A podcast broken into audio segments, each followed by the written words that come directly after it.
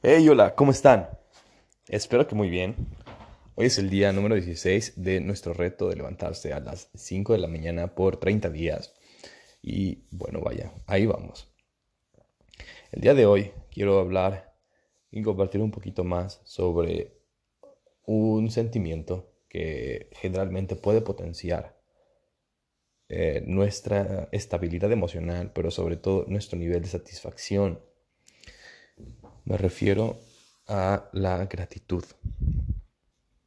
Eh, me parece que es muy importante, en primer lugar, estar agradecidos por el día que tenemos con nosotros, independientemente de nuestra creencia religiosa o no creencia religiosa o nuestro estado de ánimo, el simple hecho de tener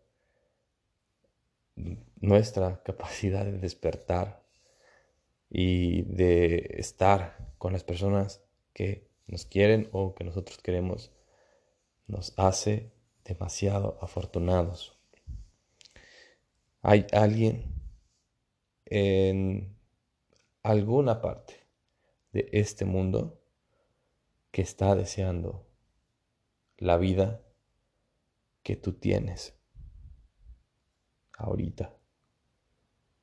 Por eso, te invito a no dejar de ser una persona agradecida, alguien que se ponga, pues vayas, no meramente a meditar o, o pues vaya a agradecerle a todo el mundo personalmente, pero, pero sí que lo pienses al menos. ¿Alguna vez te has preguntado o te ha pasado que tienes ese sentimiento de que todo sale bien? De que tienes todo lo que necesitas? ¿De que no te hace falta nada más? Si te ha llegado a pasar ese sentimiento, por favor, coméntame en alguna plataforma que me pueda hacer llegar un mensaje y, y cuéntame, cuéntame cómo ¿Cómo se sintió? Descríbeme ese día. ¿Dónde estabas? ¿Qué estabas haciendo? ¿Y por qué te sentiste de esa forma? Generalmente cuando yo me siento muy pleno, cuando me siento muy a gusto, muy tranquilo, pero sobre todo muy abundante, doy gracias por el momento.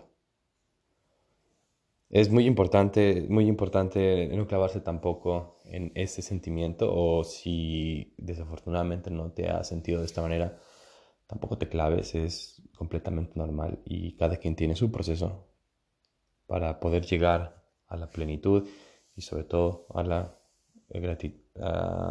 pues sí, a, la, la cúspide de nuestro estado emocional pleno si todavía no llegas ahí, no te desesperes.